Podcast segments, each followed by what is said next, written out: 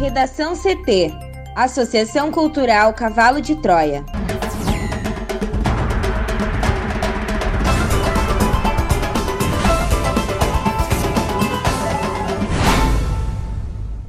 Agora, no Redação CT.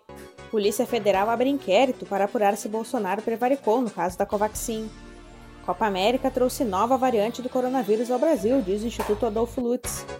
CPI ouvirá nesta terça-feira a diretora da Precisa. Justiça condena Rony Lessa por destruição de provas do caso Marielle.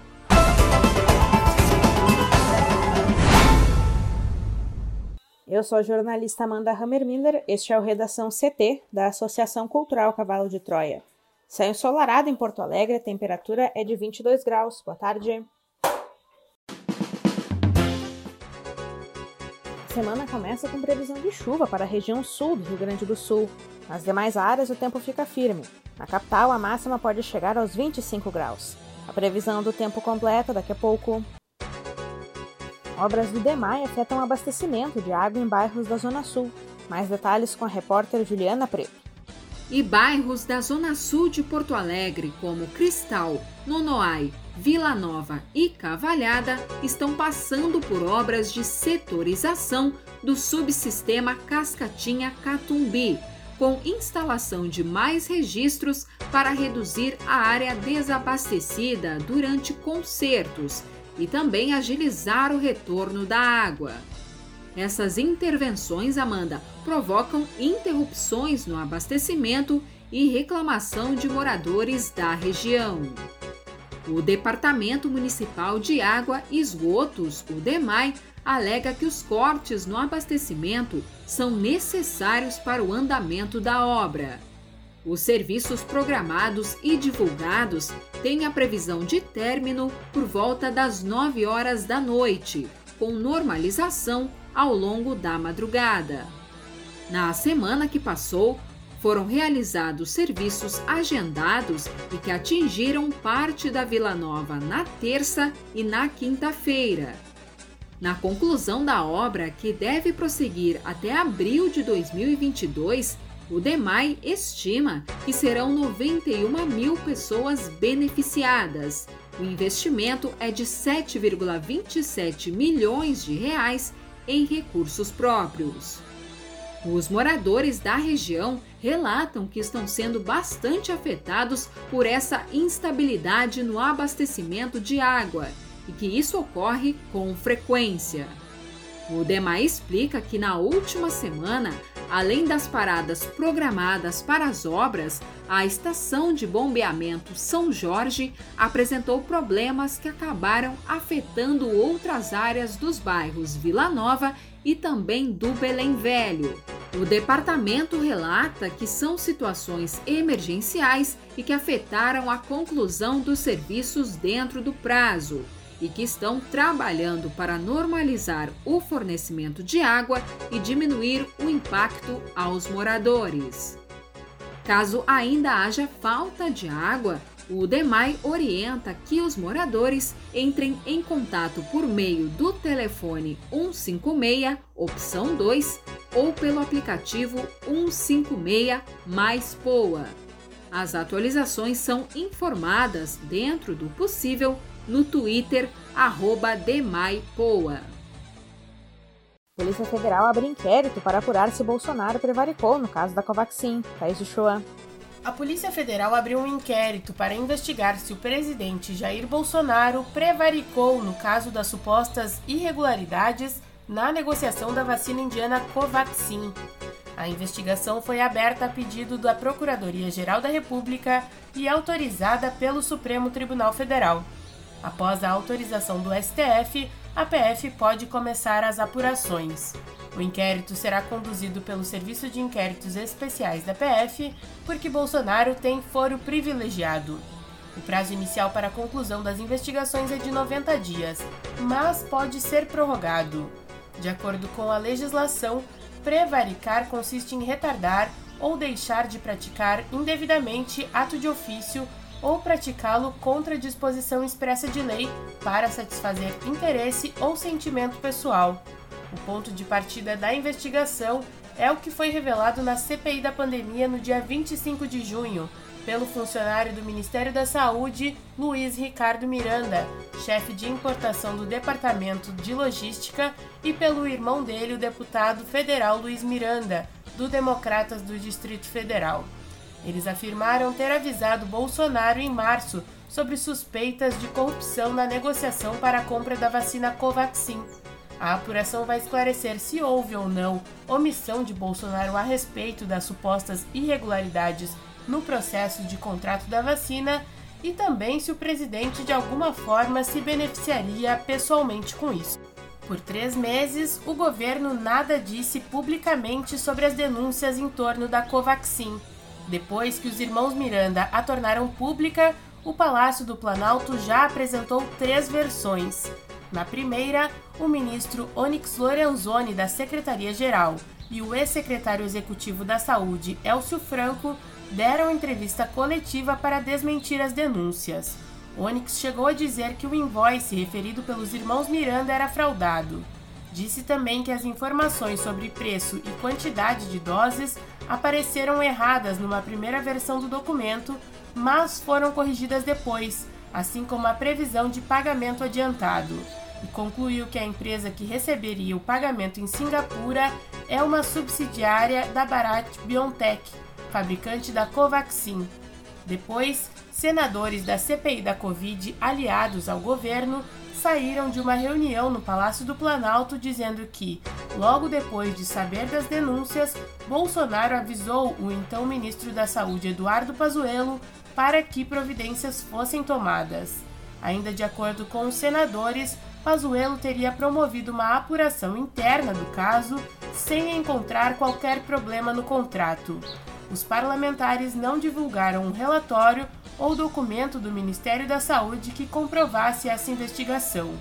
Por fim, o líder do governo no Senado, Fernando Bezerra, do MDB de Pernambuco, disse à CPI que Bolsonaro avisou Pazuello no dia 22 de março, dois dias depois da reunião com os irmãos Miranda. Pazuello foi exonerado no dia 23 de março, então, em tese, teve menos de um dia para tomar providências. Bezerra disse ainda que Pazuello avisou das suspeitas para Elcio Franco. O ex-secretário executivo foi exonerado no dia 26. Para o Redação CT, Thaís Uchoa. Pelo menos uma nova variante do coronavírus foi introduzida no Brasil com a realização da Copa América no país.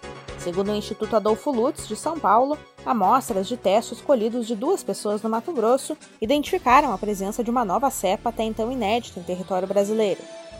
Os testes positivos foram de um colombiano e um equatoriano, justamente os países que se enfrentaram na Arena Pantanal em Cuiabá na abertura da Copa América em 13 de junho.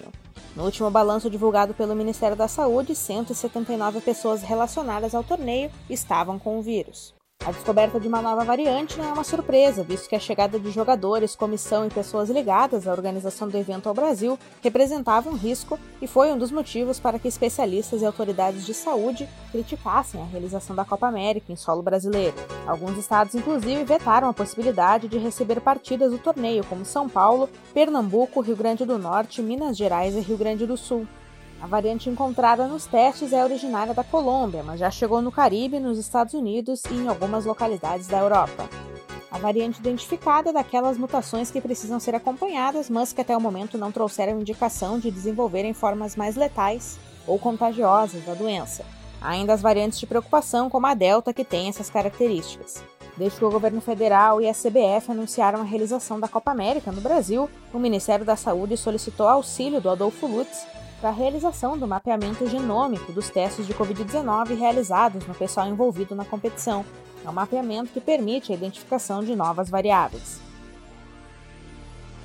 CPI ouvirá nesta terça-feira a diretora da Precisa. E a semana de reuniões da CPI da Covid no Senado começa amanhã, terça-feira, com depoimento de Emanuela Medrades, diretora técnica da Precisa Medicamentos a empresa que teria feito intermediação nas negociações para a compra da vacina Covaxin.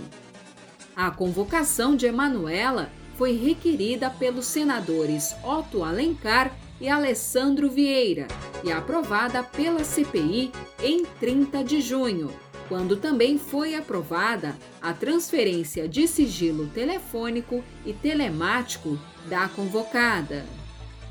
Já na quarta-feira, o vice-presidente da CPI, o senador Randolph Rodrigues, disse ser possível ouvir o depoimento do reverendo Hamilton Gomes de Paula, da ONG Secretaria Nacional de Assuntos Humanitários. Em março deste ano, o religioso recebeu aval do Ministério da Saúde para negociar a compra de 400 milhões de doses da vacina AstraZeneca em nome do governo brasileiro. Ele teria enviado a proposta de venda de vacina ao Ministério em nome da entidade não governamental, conforme informou o depoente Roberto Dias na quarta-feira à CPI. O ex-diretor do Departamento de Logística do Ministério da Saúde chegou a ser preso após o seu depoimento. Na quinta-feira, será a vez do depoimento do Coronel Marcelo Blanco, ex-diretor substituto de Logística do Ministério da Saúde, e também de José Ricardo Santana, ex-diretor da Anvisa. Ambos teriam participado da reunião em um restaurante sobre venda de vacinas. E a presença deles foi citada tanto por Roberto Dias quanto por Luiz Paulo Dominguete. E para encerrar a semana, na sexta, a CPI ouvirá o depoimento de Cristiano Carvalho, representante oficial da empresa Davat Medical Supply no Brasil. Já o líder do governo na Câmara, Ricardo Barros, do Progressistas, teve o depoimento marcado para segunda-feira, dia 20 de julho. Com a oitiva desmarcada na semana passada, Barros chegou a recorrer ao STF para ser ouvido, após as denúncias de irregularidades em contrato de compra da vacina Covaxin pelo Ministério da Saúde envolverem o seu nome. Para o Redação CT, Juliana Preto. O policial militar reformado Rony Lessa foi condenado por ocultação e destruição de provas no caso da morte da vereadora Marielle Franco e do motorista Anderson Gomes. A sentença foi proferida pelo juiz Carlos Eduardo Carvalho de Figueiredo, da 19ª Vara Criminal da capital do Rio de Janeiro e divulgada no sábado. Além de Rony Lessa, foram condenados sua mulher, Elaine Lessa, seu cunhado, Bruno Figueiredo, José Márcio Mantovano, conhecido como Bruno Gordo, e Josinaldo Freitas, conhecido como Jaca. Rony Lessa, um dos suspeitos de matar a vereadora, foi condenado a quatro anos e seis meses de reclusão pela ocultação de armas que teriam sido utilizadas no crime. Já Elaine, Bruno, José Márcio Mantovano e Josinaldo Freitas foram condenados a quatro anos de reclusão pelo envolvimento na operação que retirou as armas da casa de Rony, jogadas no mar da Barra da Tijuca em 2019 tiveram as penas privativas de liberdade substituídas por restritivas de direitos com prestação de serviços à comunidade e limitação de fim de semana, sendo obrigados a permanecer aos sábados e domingos por cinco horas diárias em casa de albergado ou outra instituição definida pela vara de execuções penais. Também nesse sábado, o Ministério Público confirmou a substituição de duas promotoras que atuavam diretamente no caso Marielle. Segundo o MP, as promotoras Simone Sibilho e Letícia Emile optaram por não mais atuar na força-tarefa que investiga o caso. O MP não divulgou o motivo que levou as promotoras a deixarem o caso. Em Redação CT, agora a previsão do tempo com Juliana Preto. Instabilidades que vêm do Uruguai causam pancadas isoladas de chuva no sul do estado neste início de semana, entre as regiões de Chuí e Santa Vitória do Palmar. No entanto, de acordo com a SOMAR Meteorologia, uma massa de ar seco garante tempo firme na maior parte do Rio Grande do Sul nesta segunda-feira. Mais uma vez, Amanda, ocorreu nevoeiro e névoa nas primeiras horas do dia em algumas regiões do estado, como foi o caso do aeroporto de Porto Alegre, que registrou o fenômeno desde as 3 horas da manhã com visibilidade horizontal de 400 metros. O alerta para hoje fica por conta do litoral do Rio Grande do Sul, que pode registrar rajadas de vento de 35 a 50 km por hora.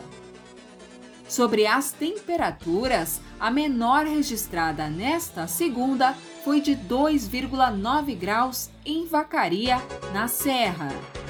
A presença de sol deve garantir a elevação dos termômetros e temperaturas amenas no território gaúcho durante o dia. Em Porto Alegre, a máxima pode chegar aos 25 graus. Já terça-feira ainda segue com tempo firme no Rio Grande do Sul. Portanto, a tendência é de mais um dia com sol forte e tempo firme. Já na quarta, no entanto, a chuva retorna ao estado e o tempo muda. A semana vai terminar com um tempo instável e as temperaturas vão cair de forma significativa. Redação CT. Apresentação Amanda Hammermiller. Colaboração Juliana Preto e Thaís Uchoa. Uma produção da Associação Cultural Cavalo de Troia com apoio da Fundação Lauro Campos e Marielle Franco. Próxima edição amanhã. Boa tarde.